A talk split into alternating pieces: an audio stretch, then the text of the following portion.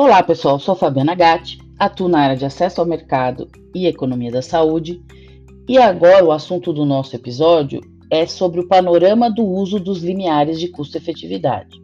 Nos Estados Unidos, por exemplo, o valor é de 50 mil dólares por quali, que foi considerado uma adoção de um valor arbitrário. A OMS ela falava sobre 1 a 3 PIB por DALI evitado. DALI é Disability Adjusted Life Year. Em 2016, a própria OMS declara que não recomenda uh, esse indicador nas decisões de financiamento em saúde. Em publicações mais recentes, o uso de limiar explícito nunca foi formalmente determinado na maioria dos países. E mesmo quando definido, é discutida alguma flexibilidade. Dentre os uh, limiares de custo-efetividade identificados, temos 1 a 3 PIB per capita da OMS, 20 mil a 30 mil libras por quali no Reino Unido, 50 mil dólares por quali no Canadá, 100 mil dólares por quali nos Estados Unidos.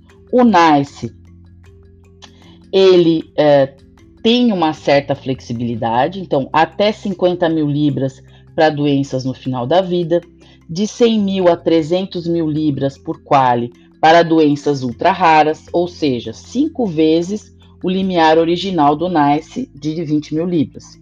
E o NICE ainda tem uma análise chamada Fast Track de priorização para aquelas terapias que têm ICER abaixo de 10 mil libras.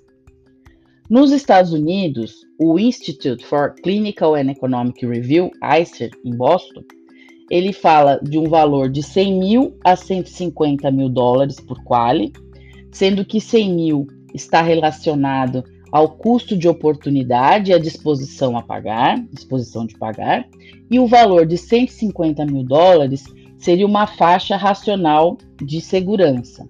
É um cenário e um cenário ainda mais flexível, né, para doenças ultra raras, que nos Estados Unidos tem a definição de menos de 10 mil pacientes. Nesse caso do cenário mais flexível, os limiares podem ir até 500 mil dólares por quali, ou seja, cinco vezes o limiar mínimo original, assim como o NICE na Inglaterra. Né? Muito bem, pessoal. Por esse assunto é só. No próximo episódio, nós vamos falar sobre os métodos utilizados para a definição do limiar de custo-efetividade pela Conitec. Obrigada e até lá!